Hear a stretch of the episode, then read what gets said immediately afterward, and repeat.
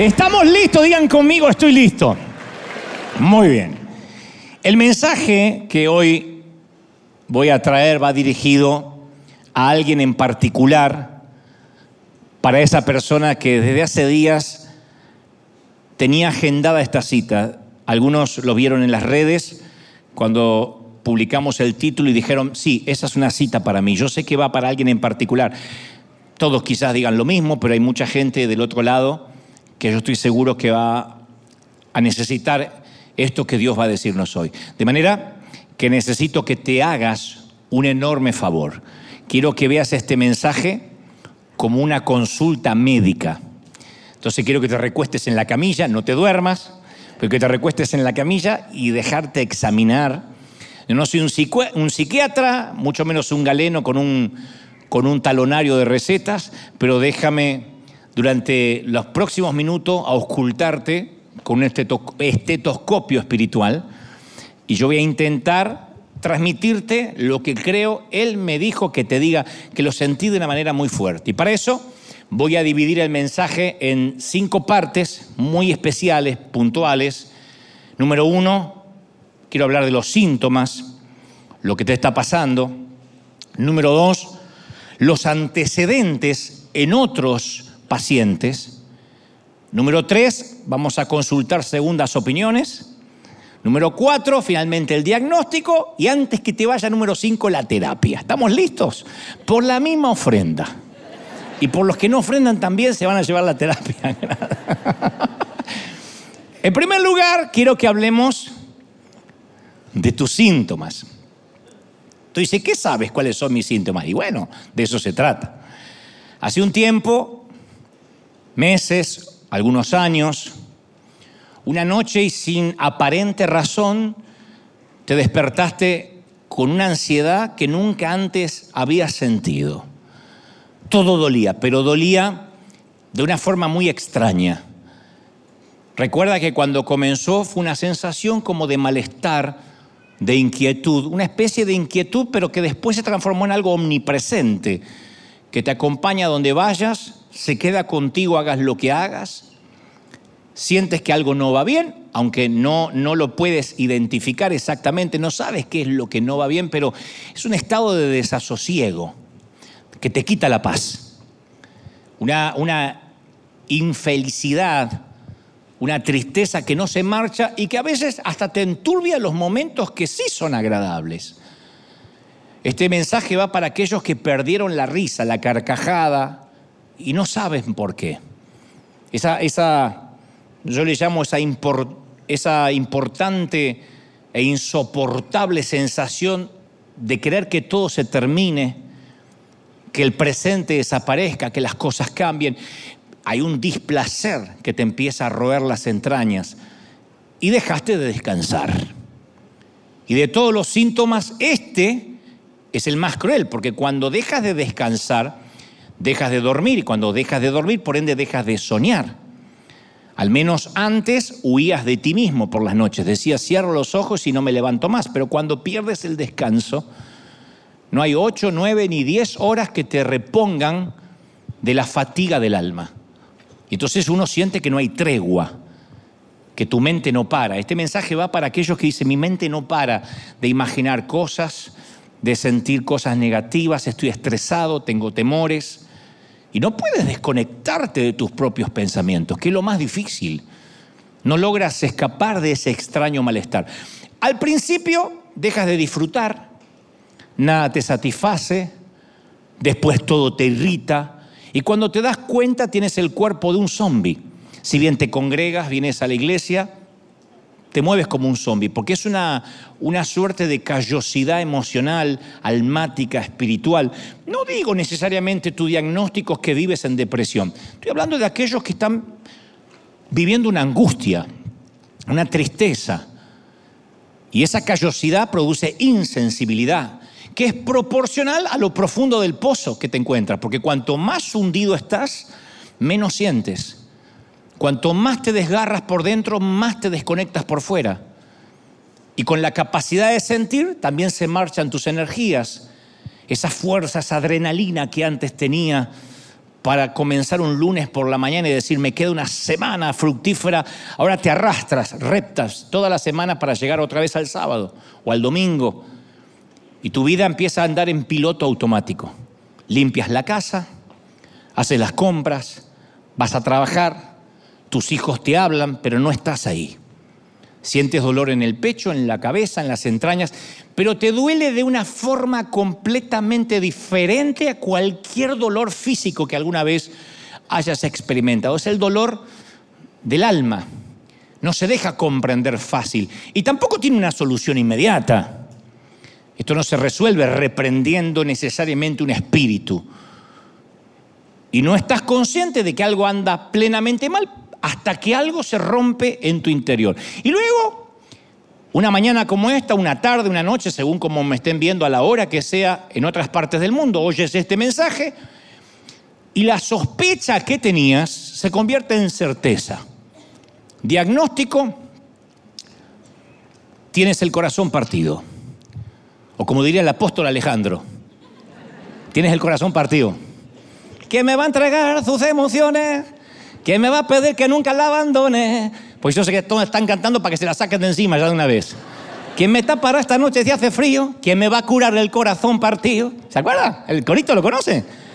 ¿Quién llenará de primaveras este enero y bajará la luna para que juguemos? Pero no es una canción romántica esto, ni es una metáfora de los años 90. Estoy hablando de que de verdad estamos rotos por dentro algunos y a veces no tenemos la menor idea de cómo repararnos. No tienes la menor idea de cómo repararte porque te niegas a pensar que tienes una enfermedad y te avergüenza contarle lo que te pasa a otros cristianos, que esto es lo peor. Pero la padeces, estás triste. Y esto no se soluciona con un par de suturas, ni con que te oren, imponiéndote las manos. Ojalá fuera así de fácil. Con todo placer en mi caso podría orar por todos aquellos que dicen yo tengo el corazón partido, pero no lo es. Porque ¿cómo reparas algo que, que sabes que está dañado, pero no sabes cómo se dañó ni en dónde? Porque una cosa es decir, tengo el corazón roto por un desengaño amoroso, por una traición de un amigo, pero estoy hablando de la otra sensación, que puede tener o no razones su origen, pero aún así dice, yo no sé por qué estoy en este bucle de tristeza. Y dices, ¿cómo sé si tengo que rendirme a esta nueva normalidad o resistir y pelear? Porque a veces se siente como que estuviésemos condenados a vivir con nosotros mismos cuando sabemos que nuestra mente es nuestra peor enemiga, la que continuamente cuando queremos descansar no nos da tregua. Y es un camino que termina siendo un sendero de oscuridad, sin señales, sin vista panorámica, sin destino claro, y un nubarrón gris que pulula nuestro cielo. Y no hay prótesis para un corazón que se ha hecho añicos. Ojalá también la hubiera. Pero hay un momento en que solo deseas una noche de sueño. Estoy hablándole a los que dicen, yo deseo una noche seguida de sueño, sin interrupciones. Y lo que es mejor, que por la mañana tenga ganas de levantarme. Como cuando parecía que todo era feliz como cuando saltabas de la cama, porque te puedes mudar, puedes cambiar de empleo, puedes cambiar de cónyuge, incluso de iglesia. Pero a veces esa nube oscura no cambia porque con el tiempo define tu cielo, define la forma en que vives. Y es una agonía casi a nivel arterial. Literalmente, el síndrome del corazón partido existe. Es casi una presión arterial. Uno siente que está viviendo un invierno acerbo, áspero, interminable, como si nos hubiésemos mudado a la Antártida. Entonces, para todos esos que ahora se identifican con esta diagnosis, con este diagnóstico, va este mensaje. En segundo lugar, quiero hablarte acerca de los antecedentes en otros pacientes. Porque cuando uno tiene esta tristeza que no se va, uno tiende a pensar la falacia, la mentira, que uno es el primero. Pero no eres ni el primero ni el último. Lo que tienes es una condición humana, estás atravesando una temporada difícil y esas temporadas difíciles, esos inviernos no respetan la estatura espiritual de nadie. Muchísimos cristianos héroes íntegros, piadosos, han sufrido el síndrome del corazón roto. El profeta Elías en un momento teme por su propia vida, después ya no le importa su propia vida y ora y dice, Señor, llévame a casa. Elías pedía la eutanasia, pedía que, que Dios lo matara, llévame a casa, yo al final no soy mejor ni siquiera que mis padres, por favor, toma mi vida. Y luego termina diciendo, todo lo que hice ha sido en vano. Primera de Reyes 19.4. Elías, el hombre de Dios que oró para que descendiera fuego del cielo, se siente tan deprimido que quiere morirse, quiere que Dios lo mate. David estaba tan desalentado, hablo del rey David, del salmista, que quería tener alas y volar como pájaro. ¿Quiénes no se han identificado con David? David lo dijo, ¿quién me diera alas como de paloma? Me iría lejos, viviría en el desierto, lejos de todo, dijo en el Salmo 55, 6. Está de más preguntar quién no ha querido que le salgan alas para mandarse a mudar. ¿Quién no ha querido mandarse a mudar lejos? ¿Quién en la vida no ha dicho, ojalá pudiera, si tuviera dinero me tomo un avión y me voy a Alaska y vivo en un iglú? ¿No? Lejos de todo, donde no haya, no, no lleguen ni las suegras ni los diablos, que nadie encuentre dirección. Y en el Salmo 38, 6 ya David no tiene respuestas y entonces solo suspira. ¿Vieron cuando, cuando uno ya no sabe ni qué orar? Y David dice, estoy encorvado, estoy abatido en gran manera, dice David. Me siento débil, deshecho, mi corazón clama angustiado. Señor, mi suspiro sé que no te es oculto. Cuando suspiro y me duele, sé que lo oyes. Y luego termina diciendo, soy como un hombre que no tiene respuestas para nada. Este es David, un hombre conforme el corazón de Dios que vivió lo que a lo mejor estás viviendo durante esta semana. La misma tristeza, el mismo dolor, el mismo eh, desasosiego. Yo conocí a un pastor que sufría de depresión neurótica. No picos de depresión, sino depresión neurótica. Y dejó de predicar porque él decía que no se sentía calificado para, para predicar a nadie. Yo le discutía, decía, eso no está bien, él dejó de predicar. Pero gracias a la ayuda de psiquiatras y profesionales logró salir adelante.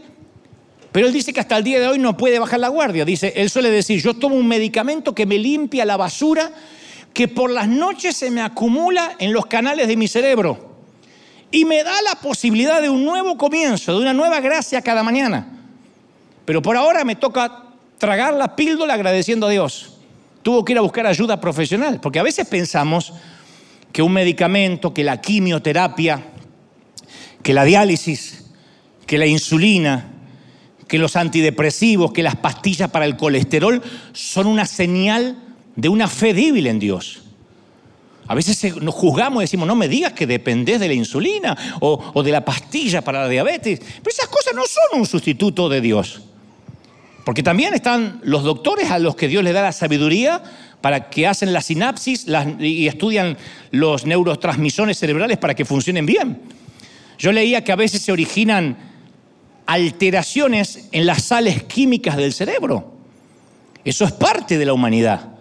Tengo un amigo predicador también que una vez me contó, dice, todo se trata de sales que a veces, según cómo nos sacudimos, se nos mezclan. Pobre Nando cuando canta acá se le debe mezclar todas las sales.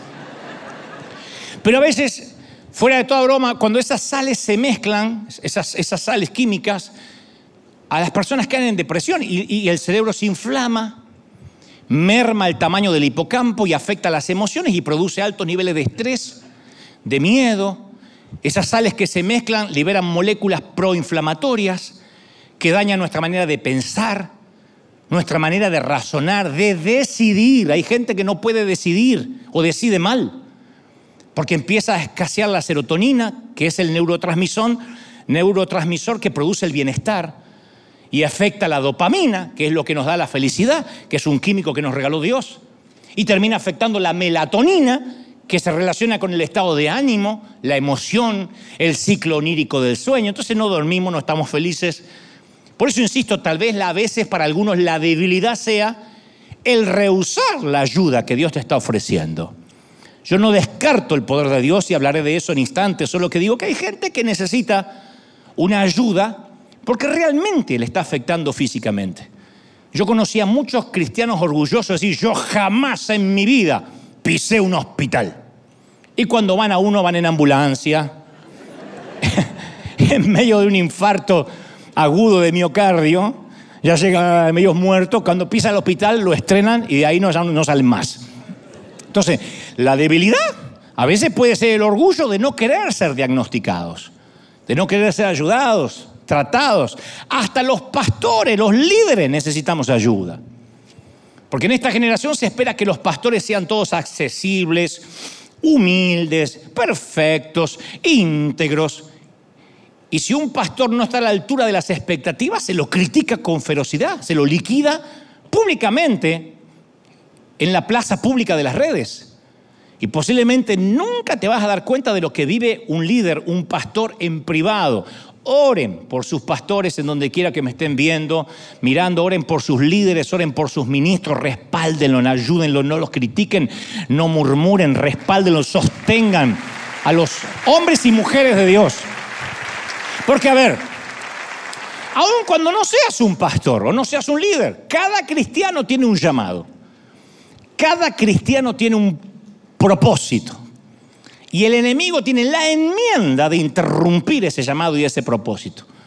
El enemigo tiene la intención de frenar el impacto de lo que Dios quiere hacer a través de nosotros, para que creamos que, él, que Dios nos abandonó. Pero los conflictos internos y el corazón partido son una confirmación de que eres llamado. Quiero que esto te lo grabes en tu corazón. Que te duela el corazón a veces, que a veces estés triste, es una confirmación que hay un propósito, porque el enemigo solo pelea con los que significan una amenaza. Él no pierde tiempo con los que no tienen propósito. ¿Estamos de acuerdo? Hay propósito. Como suelo decir, si tú no tienes un choque frontal con el diablo de tanto en tanto, es que se debe a que vas en la misma dirección que él. Uno tiene que chocar. Si uno no choca es porque él está contento contigo y dice, no, este no lo molesto de los míos. Pero si chocas contra él y de repente viene una tristeza que te embarga, no es que estás endemoniado, no es que te agarró un espíritu, significa que estás en buena compañía con Elías, con Moisés, con David y con tantos que en un momento se sintieron que no iban a poder alcanzar su propósito. Entonces el diagnóstico es una tristeza aguda que parece que no se va, un dolor en el corazón, una sensación de zozobra. Luego te hice ver o vimos juntos de que muchos pasaron por lo mismo y están pasando por lo mismo. Algunos simulan más que otros, pero la mayoría tiene o tuvo esas temporadas de tristeza. Porque hemos creído como que si alguien se deprime o está triste es porque no tiene fe, porque no ama a Dios. No, Simplemente que son temporadas que tienen que pasar. Eh, Salomón dividió la vida en 28 tiempos, 28 temporadas que no son las únicas. Pero entre esas temporadas está el tiempo de llorar, el tiempo de recoger cosecha y el tiempo de no recoger nada. Es, es parte de la vida. Entonces, en tercer lugar, yo quiero hablarte de las segundas opiniones. Porque yo sé que cuando alguien te da un diagnóstico dice, me gustaría consultar segundas opiniones, que es como otros ven la temporada que estás viviendo. ¿Y por qué viene a cuento una segunda opinión? Porque es muy común que cuando estamos atravesando este tipo de patología, aparezcan los chamanes caseros a decirnos qué debemos tomar, qué debemos hacer y cómo autocurarnos. Como nos pasaba cuando chicos, que las madres nos llenaban de medicamentos que por lo general estaban en la puerta lateral de la nevera y nos daban todo. Una vez que nos daban, nos drogaban, que parecíamos Bob Marley, nos llevaban recién al médico. Y no le dejaba hablar al médico. Mi mamá decía, le traigo al nene, pero lo que tiene seguro es papera, que se complicó con la angina. El médico dice, ¿me deja diagnosticar a mí? Mi mamá nada más iba para confirmar lo que ella sabía. Nunca mi mamá usó termómetro, tenía labios de madre, decía, mmm, 80 Fahrenheit. Ella sabía todo.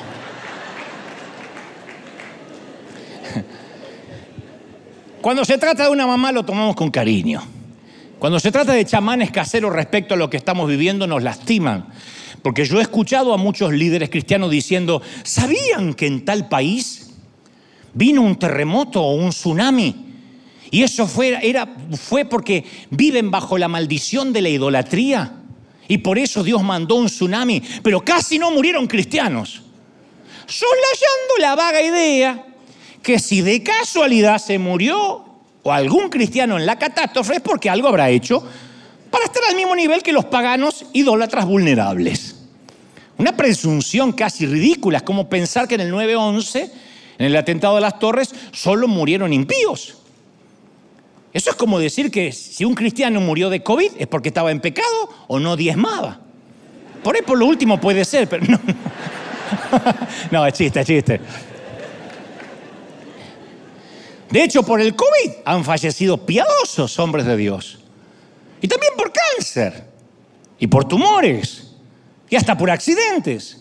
De otro modo, ¿qué quedaría para aquellas tragedias que involucran misioneros cristianos junto a sus familias? Conozco a misioneros muy queridos cuyos hijos se han contaminado y han muerto por la radiación de, Chernóbil. O sea, la fe en Dios no es un seguro contra tragedias. Pero la gente de la iglesia, que aquí entran las segundas opiniones, no ayuda, no ayudamos, porque no entienden la mayoría, ni les enseñaron a entenderlo. Entonces cuando estás triste no quieres contarlo porque lo primero que te dicen es que te pongas a orar. O que te pongas a cantar o a reprender, que está bien, tenemos que orar. Pero a veces te dicen, no, no, no, tienes que reprender, tienes que decir y repetir tal oración, tienes que bañarte y leer la Biblia. Pero nadie va a convencerte que te van a dejar de doler los golpes, menos cuando estás en medio de una paliza. Solo quieres una tregua, que los golpes cesen. El tema es que no somos impermeables a los prejuicios de los demás cristianos y no deja de afectarnos esa mirada ajena cuando estamos pasando por algún periodo depresivo. Si se sabe que recibiste un diagnóstico de salud mental o tomas pastillas, seguro que estás con un pecado oculto o endemoniado. Entonces no pides ayuda porque te espanta ser juzgado y diagnosticado. Los prejuicios evangélicos a veces son un gravísimo problema sanitario. Y lo peor, nadie, casi nadie nos predica sobre esto. Yo he tenido momentos de tristeza donde me hacían repetir frases ridículas y pretendían creer que mi tristeza se iba a ir por la mañana o pasando al altar. Reprendo la tristeza. No era así. Lo que es peor, te enfermas, llegas al hospital y ¿quiénes llegan? Los traficantes de culpa. Que son peores que Pablo Escobar resucitado. Los traficantes de culpa. Que te dicen, como una vez conté, algo habrás hecho para que estés aquí. Capaz que por algún pecado que no confesaste. O te acusan, no habrás orado lo suficiente. O te dicen, la frase tan dolorosa, te está faltando fe. Y lo peor es cuando te lo dice un pastor. Esto te está pasando por haber salido de mi cobertura. te quitó la cobertura de chocolate y te fregaste. Entonces, es una locura. A priori, no se trata de un castigo de Dios necesariamente. En Lucas 13 le preguntan a Jesús acerca de dos acontecimientos de actualidad que se ve que era la discusión local del momento. Uno era un hecho en el cual unos soldados romanos asesinaron a miembros de una minoría religiosa. El otro hecho fue un accidente que se desplomó una torre en los tiempos de Jesús y desplomó, se desplomó y mató 18 personas. Habían salido seguramente en el periódico local, en el Jerusalem Post. Y aquellos judíos del siglo I le preguntan a Jesús acerca de lo que hoy vendría a ser el equivalente, ¿por qué los cristianos se mueren de COVID? ¿O por qué se mueren de cáncer? ¿O por qué niños, hijos de, de cristianos, a veces tienen un accidente? O se enferman. Y la respuesta de Jesús que relata Lucas 13 es brillante. Él dice, ¿ustedes piensan que esos galileos, por haber sufrido así, están hablando de los que fueron asesinados por los romanos y aquellos que murieron bajo el desplome de una torre? Dice, ¿ustedes creen que esos que murieron, esos galileos, eran más pecadores que todos los demás? No, les digo que no. ¿O piensan que aquellos 18 que fueron aplastados por la torre de Siloé eran más culpables que todos los demás habitantes de Jerusalén? Les digo que no, dice Jesús. Jesús dice que las víctimas no hicieron nada inusual que los hiciera merecer ese destino. Eran iguales a las otras personas. Entonces, él no lo dijo, pero quizá la torre se desplomó por una mala construcción, por un maestro mayor de obras hispano que no revisó los planos se mandó a mudar al lancho y se desplomó. Entonces, Dios se vale de ambas tragedias para señalar dos verdades eternas. A menos dice que se arrepientan, todos morirán igualmente. Él dice que nosotros los espectadores de la catástrofe tenemos tanto que aprender de una catástrofe como las víctimas. No es me salvé del tsunami, me salvé del terremoto porque yo soy santo y seguro que el terremoto se llevó a los mundanos. Una tragedia debe alertarnos que estemos preparados para el caso que seamos las próximas víctimas de un derrumbe de una torre, de un acto de terrorismo, de un infarto, de un virus o de un resfrío mal curado. Que siempre tengamos nuestros papeles en regla, porque esto no es la migra.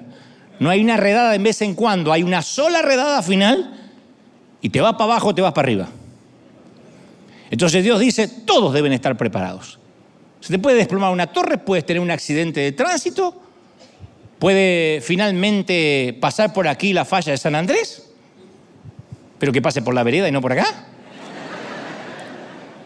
La catástrofe nos recuerda la brevedad de la vida. Yo he estado con cristianos que estando enfermos se preguntan, ¿qué es lo que el Señor está tratando de enseñarme. Dicen, ¿cómo tengo más fe para sanarme y salir de aquí?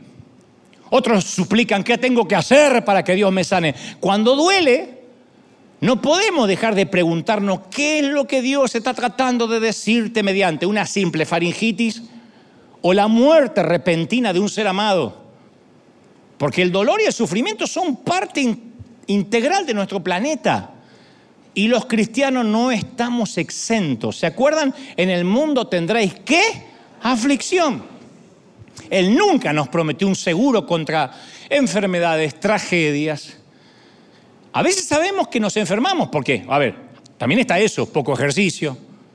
Toda una vida con mala dieta, comiendo carbohidratos, grasa, fritura. Y te vas al cielo disparado como flatulencia de buzo. o a veces, a veces es algo hereditario, a veces es un germen. El sufrimiento nos dice a toda la humanidad, cristianos y ateos, que algo está mal en este planeta y que necesitamos la intervención de Dios. Pero es peligroso y ni siquiera es bíblico que te tortures tratando de encontrar el mensaje de Dios en tu dolor. ¿Qué Dios me quiere decir? Bueno, a lo mejor puede ser algo tan sencillo como afloja con las hamburguesas. Sí. Deja de tener una vida sedentaria. No prometas todos los fines de año ir al gimnasio para solo después pasar por la puerta. Haz algo con tu vida. Y a veces simplemente que es la vida. Entonces, quiero que sepamos y tengamos en claro que las segundas opiniones, generalmente de creyente que dice, por algo estás hecho, por algo te pasa, es que cuando te fuiste de la cobertura, cuando te cambiaste de iglesia, cuando dejaste de diezmar, Dios no es un Dios que te va a mandar un castigo adrede, que a lo mejor ni siquiera sabes por qué es.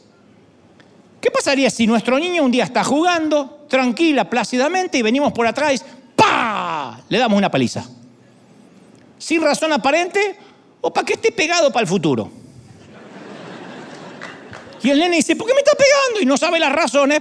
¿Qué hacemos? Produciríamos hijos neuróticos. Un hijo que no crece bien psicológicamente porque no sabe a qué es el castigo. Entonces, cuando uno trata de ver cuál es el castigo, es un error, es una falacia. Entonces, en cuarto lugar, voy a, diagnosticarte la patología. Pues yo primero hablé de los síntomas, pero la patología en sí misma a lo mejor es más sencillo de lo que creemos. Yo sé que sientes el corazón roto, eso es lo que sentimos, el corazón partido. Y a veces la causa de estos patógenos es que vivimos en un mundo, insisto, con leyes establecidas, como todos los demás. Y en nuestro ámbito cristiano hay dos grandes errores. El primer gran error es cuando, insisto, atribuimos todo el sufrimiento a Dios y lo consideramos como un castigo. Si vives así vas a vivir amargado. Nadie nos queremos ni siquiera resfriar. No queremos que nuestro hijo tenga fiebre, pero ¿qué padre no tuvo un hijo con fiebre? Y si vas a decir por qué Dios permite la fiebre, porque es niño, porque la fiebre existe y porque se tiene que afiebrar. Y porque a lo mejor, como decían las viejas de antes, ahí es cuando crece. ¿Qué sé yo? Pero es parte de la vida. No es un castigo de Dios. El segundo error consiste justamente en creer lo opuesto. Es suponer que una vida con Dios nunca va a incluir el sufrimiento. Y si sufres, como te dije, algo habrás hecho. Justo cuando necesitas fuerzas y esperanzas para combatir la tristeza, llegan algunos traficantes de culpa y te ofrecen, como te, dije, una dosis helada de más carga. Y cuando el corazón duele, ya tienes tus propias dudas, porque el sufrimiento ¿qué hace? Nos lleva a cuestionar nuestro sistema de creencias, nuestras convicciones más íntimas. Y yo quiero que te grabes esto, esto te va a empezar a sanar ahora mismo. Dios ve todo. Dios ve todo. Dios ve tu dolor desde que empezó. Como te dije hace un par de domingos, estás en un ambiente controlado, lo creas o no. Dios dijo en Éxodo 3:7, ciertamente yo he visto la opresión que sufre mi pueblo en Egipto. Los he escuchado quejarse de sus capataces. Conozco sus penurias. Yo creo que Moisés estalló en llanto cuando oyó estas palabras. Porque el Creador estaba conmovido. Dijo, yo he visto, yo los he oído llorar. Y yo quiero que tomes esa palabra logos y la hagas un rema, una palabra puntual para ti. Dios me ha visto llorar por las noches. Dios me ha visto que no puedo dormir. Desde que empezó, Él está observando. Él lo vio. ¿Lo crees de verdad? Él lo vio. Lo ve. Sabe que algo te agobia. Y no sé qué sea una larga enfermedad una quiebra, un sufrimiento en la familia, confusión en cuanto a tu carrera, depresión inexplicable, una terrible pérdida, una ruptura. Yo quiero que hagas una pausa por un momento y oigas estas palabras que el Creador susurra a tu oído. No te angusties. Yo he visto tu corazón. Yo he visto tu corazón partido. Te he oído por las noches. Te he visto cuando te tiras a orar y no sabes qué decirme pero confía en mí, yo sé lo que estás pasando y te doy mi palabra que me importas. Y me importas mucho y no voy a soltarte, te estoy viendo, te estoy observando, no te voy a dejar. ¿Cómo te ama el Señor? Aleluya. A veces decimos, Señor, ¿estás viendo? ¿Alguna vez dijiste, ¿estás viendo Dios? Pero Él también se llama el Roy, el Dios que me ve. El Señor le reveló ese nombre a una mujer llamada Agar. Dijo, yo soy el Roy. Y Agar dijo, tú eres el Dios que me ve. Y dijo después, de verdad he visto aquel que me ve en Génesis 16, 13. De verdad acabo de ver y acabo de hablar con el Dios que me ve. Una esclava, una mujer que había sido usada como madre sustituta, que de alguna forma habría prestado su vientre, dijo, ¿de verdad Dios me ve? Dios nunca está inconsciente de lo que estamos pasando. Dios sabe cuando lloraste baldes de lágrimas y ni siquiera estabas seguro o segura por qué estabas triste. Nos ve en esos días que la tormenta no cesa. Claro que hay días de marea baja que casi ni buscamos a Dios, porque está todo bien. Y cuando uno está en esa zona de marea baja, los niños pueden derramar soda, comida en la alfombra blanca y uno dice, ay, ¿Cuántas veces yo hice lo mismo de pequeño? Ma, perdón, perdón, perdón. Ay, niño, es una alfombra. Al cabo es dinero. Por eso los que son sabios aprenden a atesorar los días de marea baja como regalos que llegan de tanto en tanto. Debo ser el único predicador en el mundo que dirá lo que voy a decir ahora. La vida no son claros con algunas junglas de tanto en tanto. La vida es una jungla con algunos claros de tanto en tanto que hay que saber aprovechar. Aprovecha mientras tus chicos sean chiquitos, aprovechalos cuando son adolescentes, aprovecha los años altos. Hay momentos que no van a regresar. La vida son batallas, según lo que dijo el Señor, todo el tiempo con algunas treguas, unos momentos para meterte en la trinchera y en medio del barro, de las granadas enemigas que explotan alrededor, tratar de comer una barra de chocolate, tomar aliento para continuar la guerra. Eso es la vida. Yo sé que acá no hay muchos amén ni mucha gente empoderada, pero es la vida. Sin embargo, uno de los peligros de la marea baja, de esos momentos de oasis, es que podemos comenzar a pensar que nos, nos lo hemos ganado que esos días de sol son un reflejo de nuestra sana doctrina, de nuestra madurez espiritual. Yo tengo esta familia perfecta porque yo oro. Yo tengo un trabajo ideal porque yo tengo una doctrina verdadera. Y ahí podemos empezar a juzgar a aquellos que no están viviendo mareas bajas. Juzgamos a los que viven días de tormenta. Por eso los que viven días de tormenta no quieren hablar. Porque cuando nosotros tenemos un momentito de tranquilidad, empezamos a juzgar a la familia que tiene problemas, a la familia cristiana que tiene problemas con los hijos. Pero fíjate, esos padres cristianos, si fueran verdaderos cristianos, el hijo no andaría haciendo esas babosadas. Fíjate lo que es la hija, parece una loca. No parece una hija de cristiano.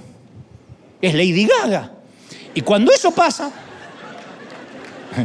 estamos criticando porque nos sentimos con la autoridad para hacerlo. Fíjate que el matrimonio que está en crisis, ¿cómo puede ser que no tengan a Dios? ¿Cómo aquel puede vivir enfermo los años que viene a la iglesia y siempre enfermo? Y entonces nuestra vida espiritual, la nuestra, se empieza a volver rutina. En ese tiempo que no tenemos ninguna crisis seria, que vivimos señalando al resto, tampoco tenemos grandes avances. ¿eh?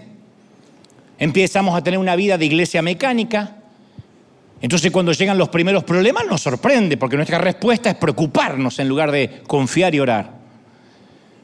Y ahí es cuando los chicos ahora derraman comida sobre la alfombra blanca y no somos tan ecuánimes. Explotamos, hacemos un escándalo. ¡Alfombra! ¡Te voy a reventar! Y, y la misma mamá que se reía, o el mismo papá que hace un mes estaba nice. Hay un renglón fascinante en Primera de Samuel que describe la condición de Israel en los días finales de los jueces y dice que muchos de los hechos que el pueblo había visto de la mano de Dios ahora eran historia. El faraón había sido derrotado hace mucho tiempo atrás, los diez mandamientos eran noticias viejas, el maná era un artículo para coleccionistas, la era emocionante de Moisés y Josué quedó para los libros de historia, y el pueblo se estableció en la tierra prometida. Y el escritor describe el clima espiritual en estas palabras. Dice, en esos tiempos no era común oír la palabra del Señor. No era común, no dice que era inexistente, no era común. Se acostumbraron. El pueblo no está en un estado de rebelión seria, en pecado. El tabernáculo sigue abierto para la adoración. Algunos elevan oraciones, todavía se hacen sacrificios, pero lo sagrado se volvió tedioso, común, ordinario. Aceptaron la vida espiritual en modo automático. Yo ya soy cristiano porque los domingos me congrego.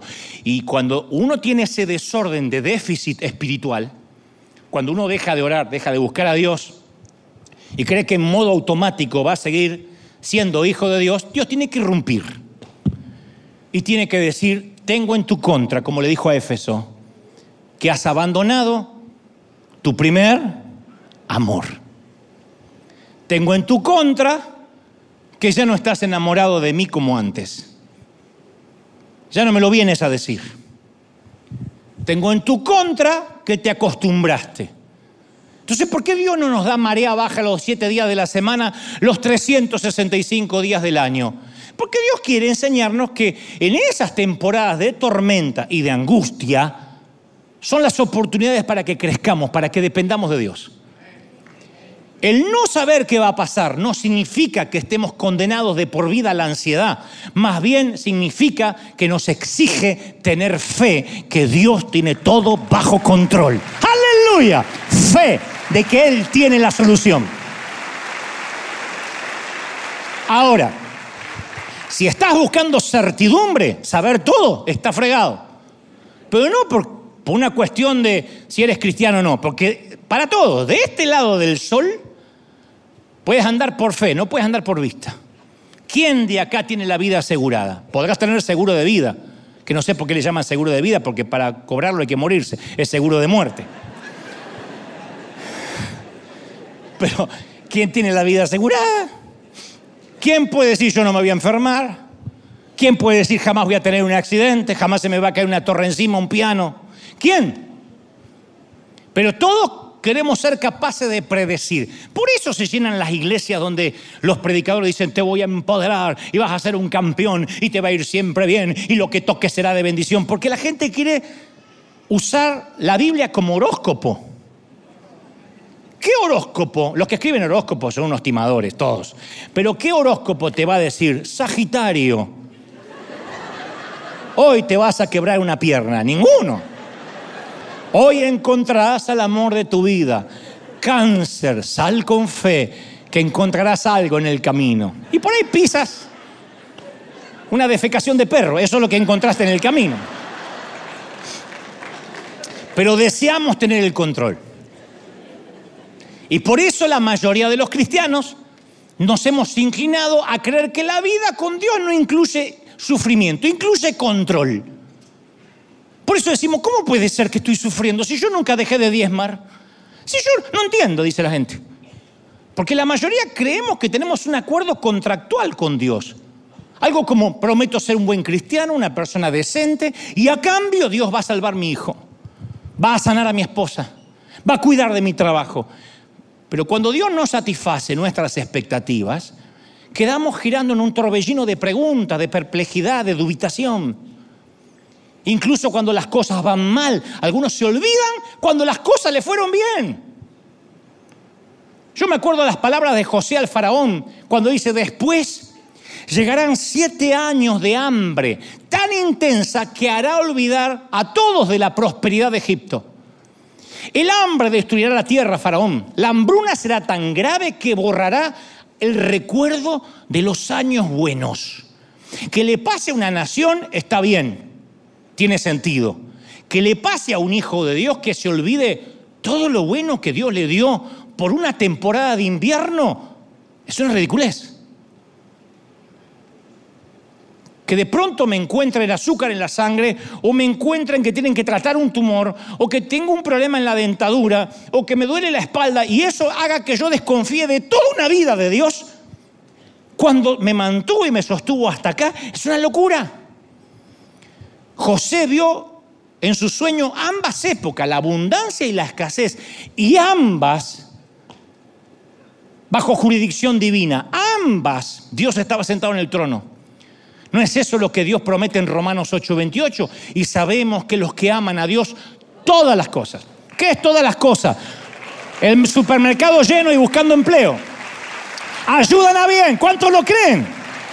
Todas las cosas. Entonces, Dios está en, el, en la quinceañera y en el panteón, en el cementerio. Si no, no tenemos vida. Seríamos todos inmortales de este lado del, sol. Dios está cuando buscamos empleo y cuando gastamos en un gran mercado.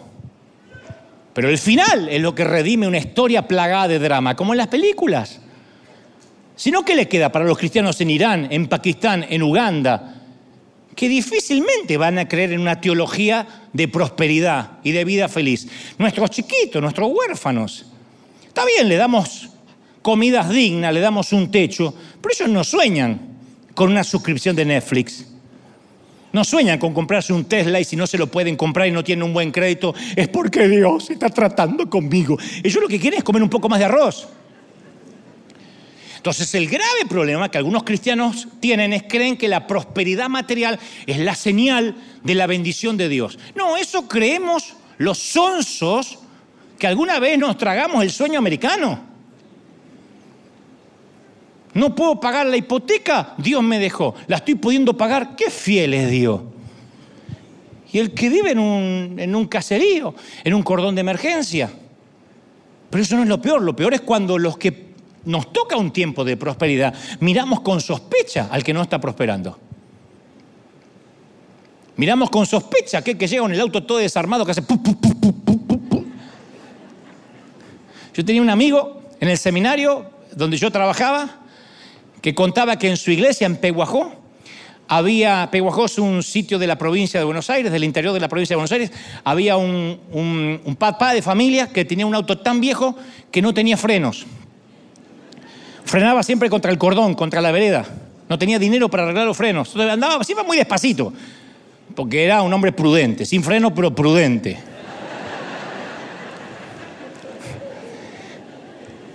¿Y saben cómo llegaba a la iglesia? Daba tres, cuatro vueltas manzana y en cada vuelta se tiraba un hijo. Se ríe aquella, de verdad. Porque el marido se ve que la tiró. Eh, daba- bájate, bájate, bájate Norma, bájate Antonio, bájate Elías, bájate Nabucodonosor. Y se iban bajando los hijos. Y la gente lo miraba diciendo, este debe andar en algo raro porque mirá, ni para los tiene. Entonces uno empieza a percibir la escasez, el malestar, el sufrimiento como una señal inequívoca de la desaprobación de Dios. No. Lo mismo sucede con la sanidad. Le damos un mérito superlativo a los que han sido sanados milagrosamente, lo mostramos en televisión, haga lo que no podía hacer, ¿qué no podía hacer? No me podía agachar, agáchese, ah, levántese, corra para acá, está fenómeno. Y decimos la sanidad está dispuesta para todos tan solo con reclamarla. De ninguna manera voy a subestimar la sanidad divina, nunca. Mi madre fue sanada de cáncer milagrosamente. Pero los milagros no ofrecen una solución permanente al sufrimiento. ¿Por qué? Porque la tasa de mortalidad para cristianos y ateos es la misma, 100%. Se van a morir todos. No hay uno que diga, fui sanado, ¿y? Y hace 340 años que fui sanado. No, se va a morir igual. Todos necesitamos, en algún momento vamos a necesitar lentes, ustedes antes que yo. Huesos que se pueden fracturar, dientes que reemplazar, próstatas que se agrandan, menopausia que no perdona, calores que no se van, fríos que vienen cuando no tienen que venir. La vejez, ¿qué es la vejez? Es la suma de un cuerpo que se va enfermando. Esa es la vejez. La vejez es un cuerpo que se va enfermando, te guste o no te guste. Yo voy a ser un viejo con salud. Es un contrasentido. Si eres viejo, no tienes salud. Puede ser un viejo saludable, un enfermo saludable. Porque ¿qué es la vejez? Son las páginas iniciales de los capítulos finales. Aparece una mancha dorada en las hojas verdes de nuestra vida. Oh. ¿Te teñiste de rubio, Cristian Castro? No, son canas. Canas son. De- descubrimos las arrugas. Y nos encontramos cara a cara con el hecho de que todos estamos envejeciendo. Antes podíamos comer como un caballo y no parecernos a uno.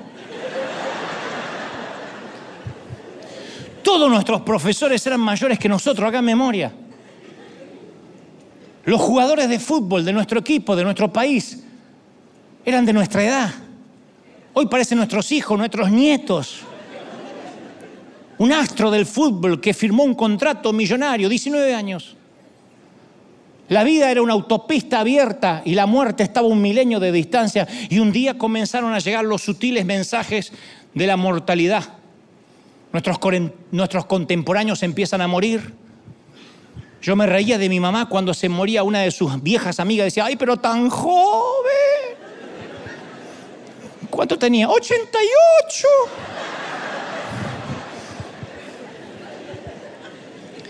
Empezamos a fruncir los ojos para leer una letra, los medicamentos. El muchacho en el supermercado lleva tus compras hasta el auto y te dice, ¿le ayudo en algo más? Señora. ¡Ah! Señora de las cuatro décadas, permítame descubrir. Claro, al principio son advertencias que se asemejan a unas gotitas de lluvia que salpican nuestra juventud eterna. Oh, una cana.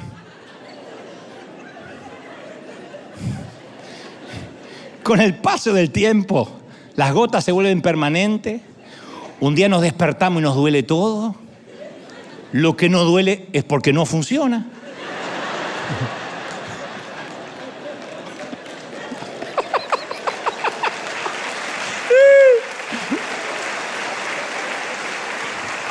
¿Qué pasa con nuestros padres? Empiezan a comportarse como nuestros hijos. La línea de nuestra sonrisa no desaparece cuando terminamos de sonreír. Se nos hacen cada vez más líneas en la frente. Y un buen día la lluvia se hace torrencial. Y el suave golpeteo se convierte en trueno, paro cardíaco, nido vacío, 50 velas, 60 velas que ya no entran en el pastel. No hay negación que valga. Pero caramba que lo intentamos. Algunos se anotan en el gimnasio y se ponen a levantar pesas. Otros hacen tatuajes, cambian el look. Otros cambian la camioneta con la que llevaron a todos los hijos a la escuela y se compran un descapotable para lucir la pelada al viento. Ridículo.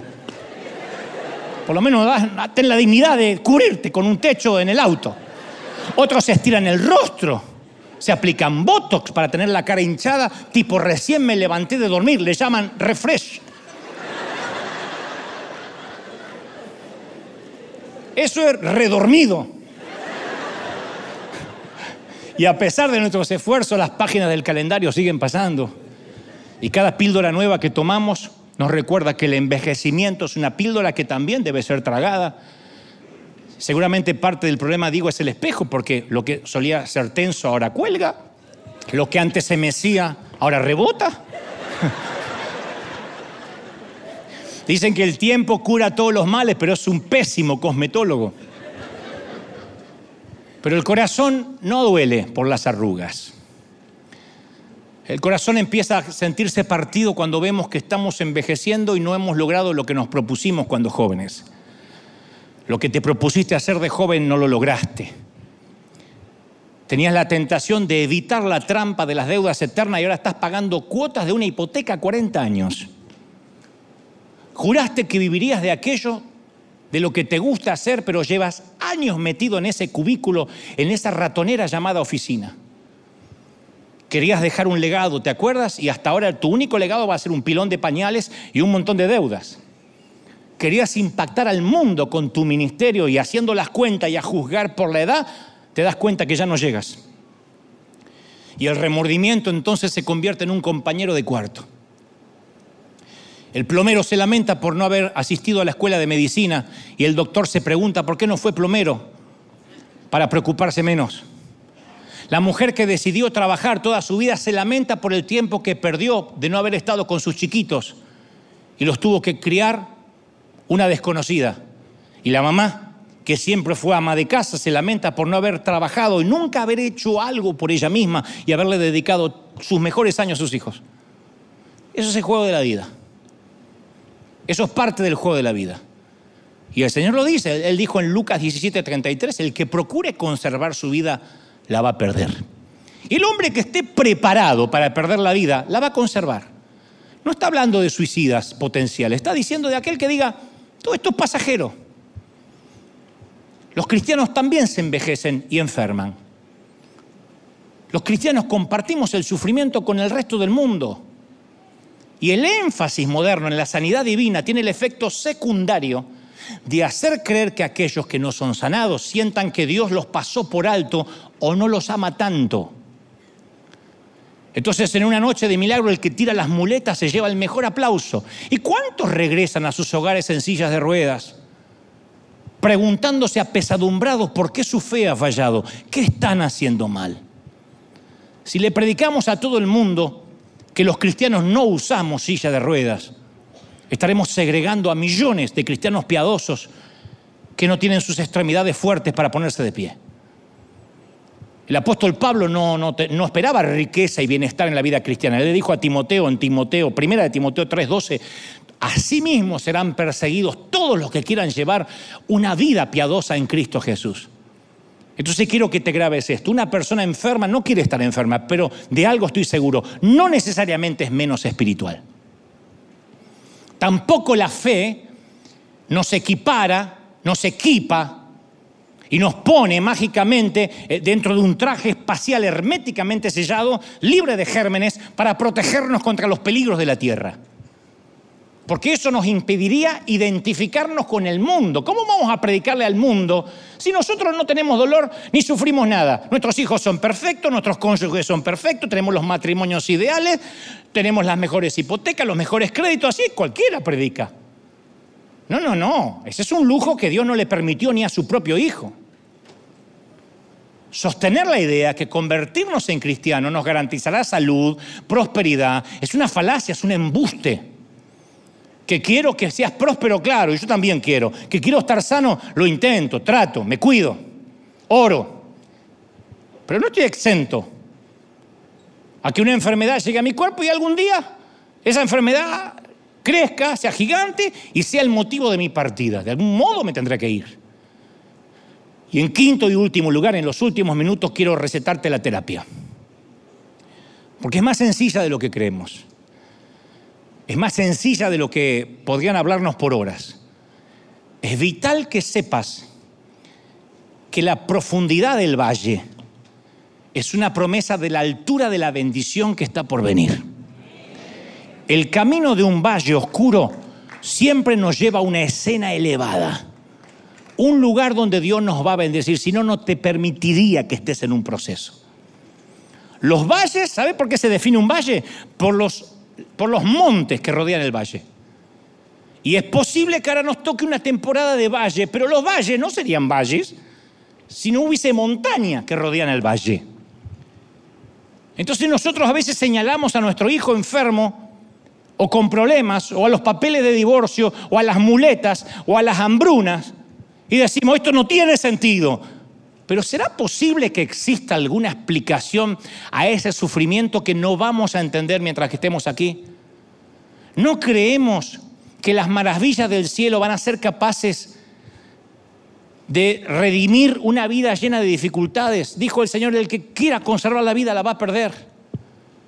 Pablo opina así en 2 de Corintios 4, 17, dice, ¿por qué esta leve, hablando de la vida, esta leve tribulación momentánea?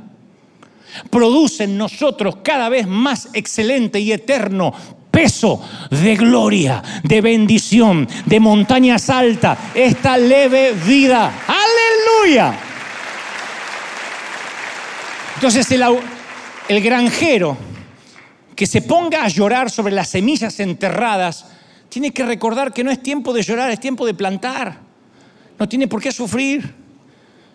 Cuando el corazón está partido no es necesariamente un tiempo en que necesariamente tenemos que hacer algo que no veníamos haciendo. El tiempo del dolor es el tiempo para usar la fe, de confiar, de descansar, de tener esperanza, de decir esto es un leve tiempo, una leve temporada que va a pasar, es un proceso. Ya sea que termine este proceso durante esta vida o cuando lleguemos a casa.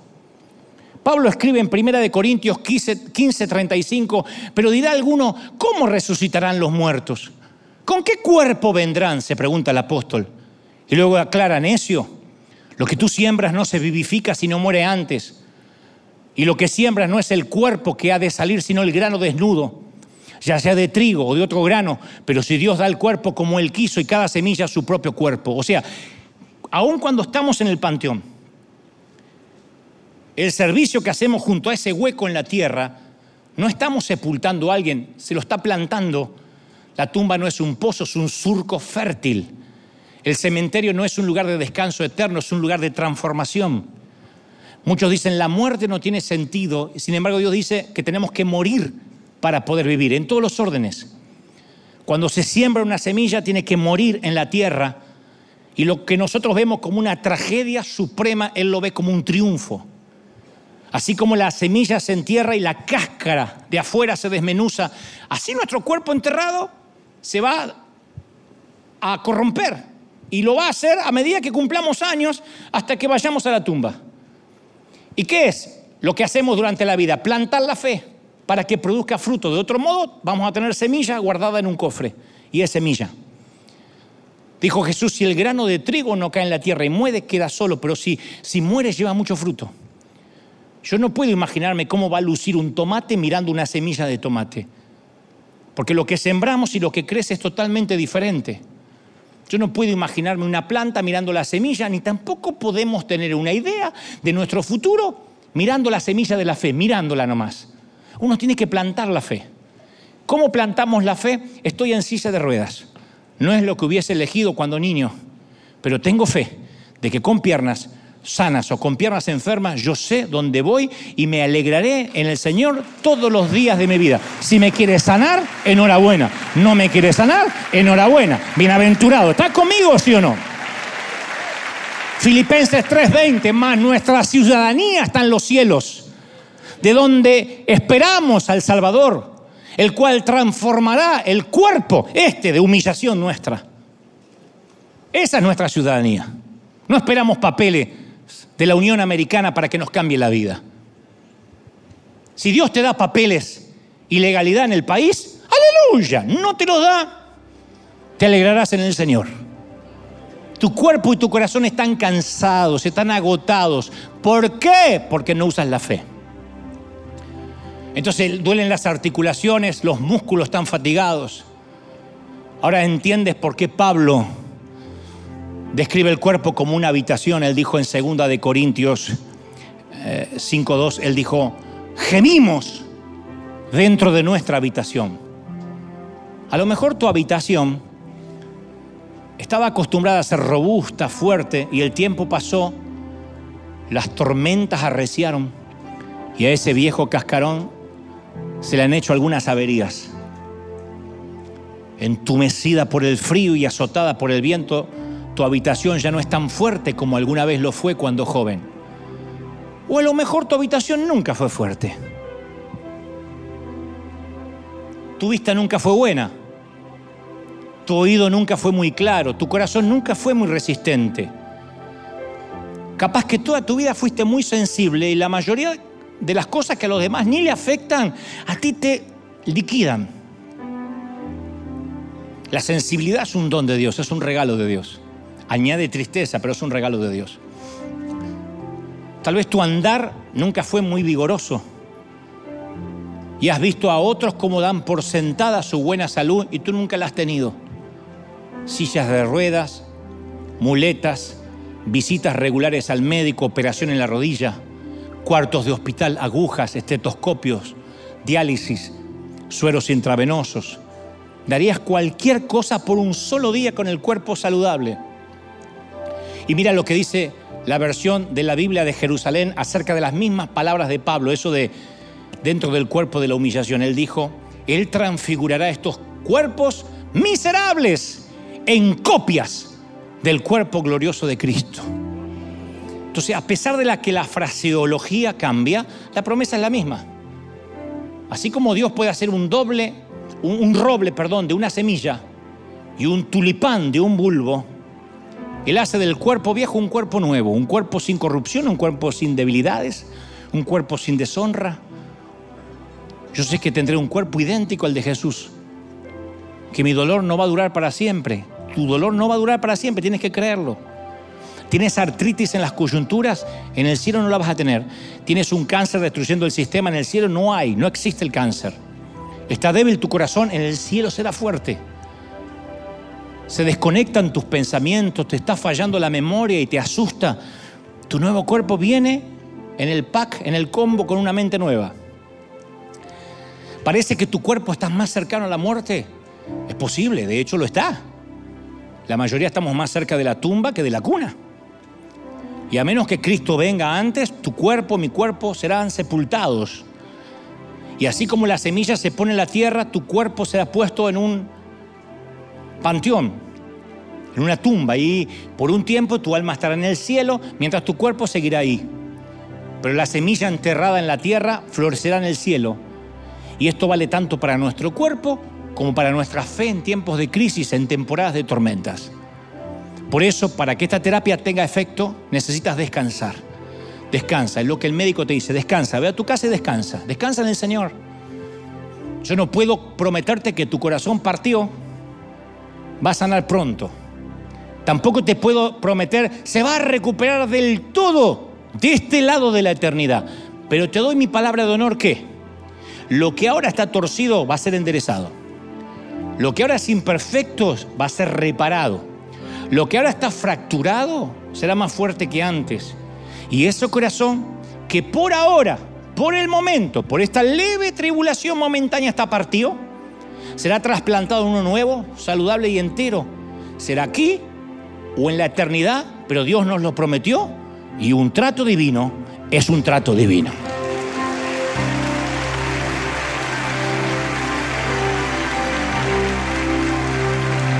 Dale un aplauso al rey, dale un aplauso al rey. Celebra al rey de reyes. Vamos, si te has puesto de pie, dale un aplauso grande al Señor para celebrar de que Él ha hablado, de que el gran médico nos ha tocado, de que el gran especialista nos ha bendecido. ¡Uy! Vamos, vamos, vamos, celebra, celebra al rey. Aleluya. Bendito eres. Bendito eres. Alguien tiene que aplaudir y celebrar más que eso. Dios ha hablado. El Señor ha hablado hoy. ¿Lo pueden sentir? ¡Wow! Ayúdame a orar con la gente del resto del mundo. Di conmigo, Señor Jesús, entra en mi corazón. Perdona mis pecados. Anota mi nombre en el libro de la vida. Gracias, Señor. Ahora levanten la mano todos los que tengan el corazón partido, el corazón dolido. Levanten las manos todos. Aquí en momento vamos a adorar a Dios unos últimos minutos más. Sé que la inversión lo valdrá. Allí en el resto, yo quiero orar por los que están en casa ahora, por los que se unen a esta, a esta, casa llena aquí en River Arena. Estoy orando por los que tienen el corazón dolido, por los que no pueden más, por los que quieren bajar los brazos. Dice el Señor, no te rindas. Estás viviendo los últimos días de la crisis. ¿Recuerdan las mamis que han estado embarazadas? Los meses más difíciles cuando ya no podías acostarte ni dormir, cuando ni siquiera podías ni siquiera eh, retener tu orina, cuando tenías, eh, no sé, tantas semanas, ocho, nueve meses, y decías, ya, no puedo más, ya no puedo más.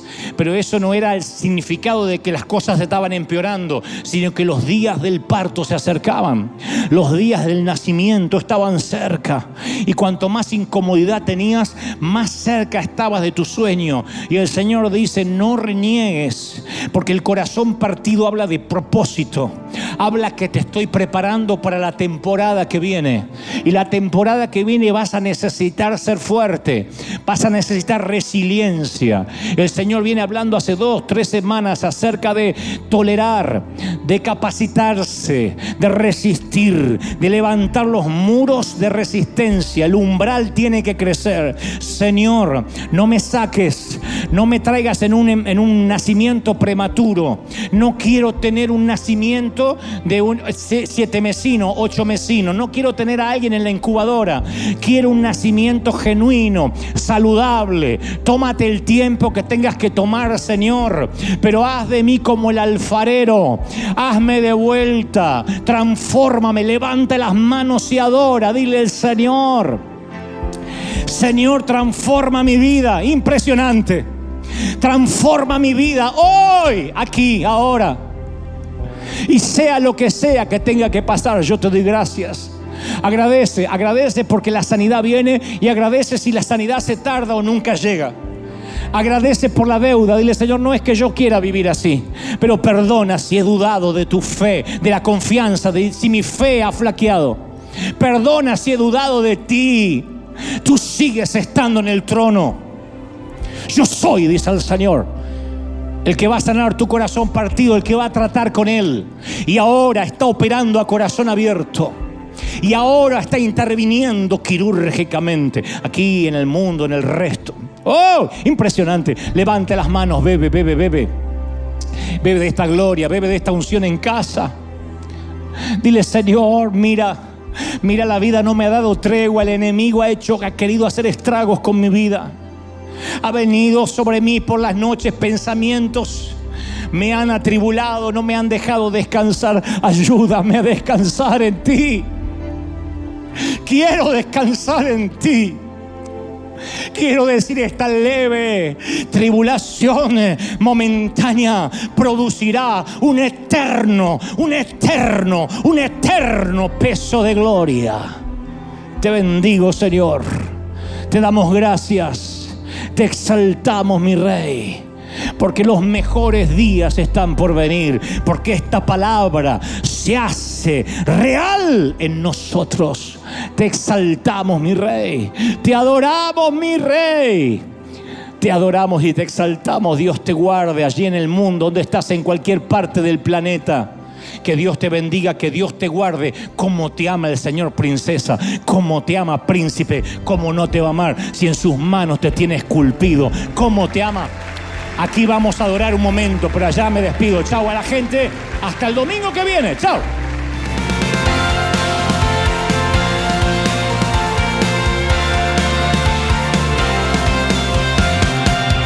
Apareciste una noche de soledad, abandonado y perdido te reconocí. Tu voz diciéndome no temas, yo estoy aquí.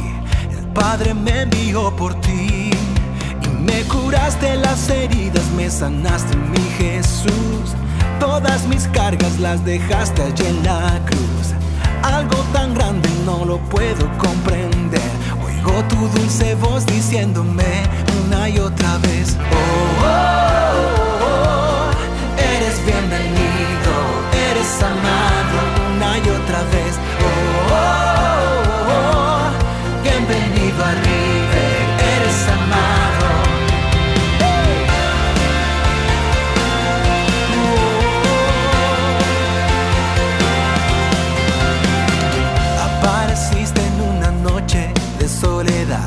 abandonado y perdido